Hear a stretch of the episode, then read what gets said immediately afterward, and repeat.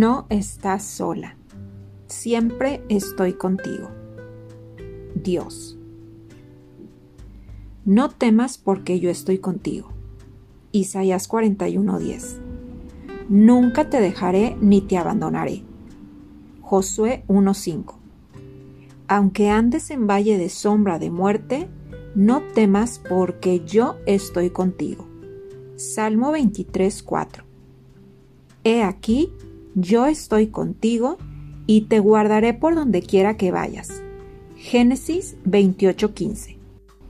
Muchas veces nos perdemos de ver la victoria en nuestras vidas porque creemos que estamos solos y que todo depende de nosotros, de nuestras fuerzas, de nuestra inteligencia y astucia.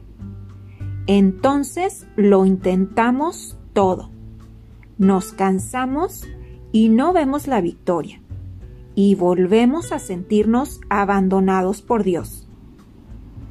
Dios te ama y ha prometido nunca abandonarte, estar ahí para ayudarte y puedes confiar en que cumplirá su palabra porque Él es íntegro, fiel y no miente. A veces lo que sentimos, lo que vemos a nuestro alrededor, lo que escuchamos en las noticias, en los lugares de trabajo, lo que vemos en las redes sociales nos hace dudar e incluso olvidarnos de lo que Dios ha prometido. Empezamos a escuchar. Ese virus es mortal. A todos les va a dar. Nadie se va a salvar. La vacuna es tu única seguridad. Y cosas por el estilo. Y empezamos a meditar en eso y a creerlo hasta el punto que empezamos a sentirnos mal y olvidamos lo que Dios ha hecho.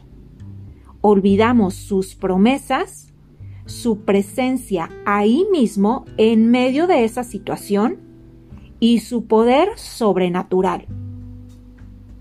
Todo empieza porque nos dejamos llevar por los sentidos, es decir, lo que vemos, lo que oímos, lo que sentimos sé sabio y no escuches a gente que no tiene fe. No medites en sus verdades, que en realidad son temores porque no conocen a tu Dios. Dios no nos llamó a sentir, sino a creer en su palabra por encima de nuestros sentimientos.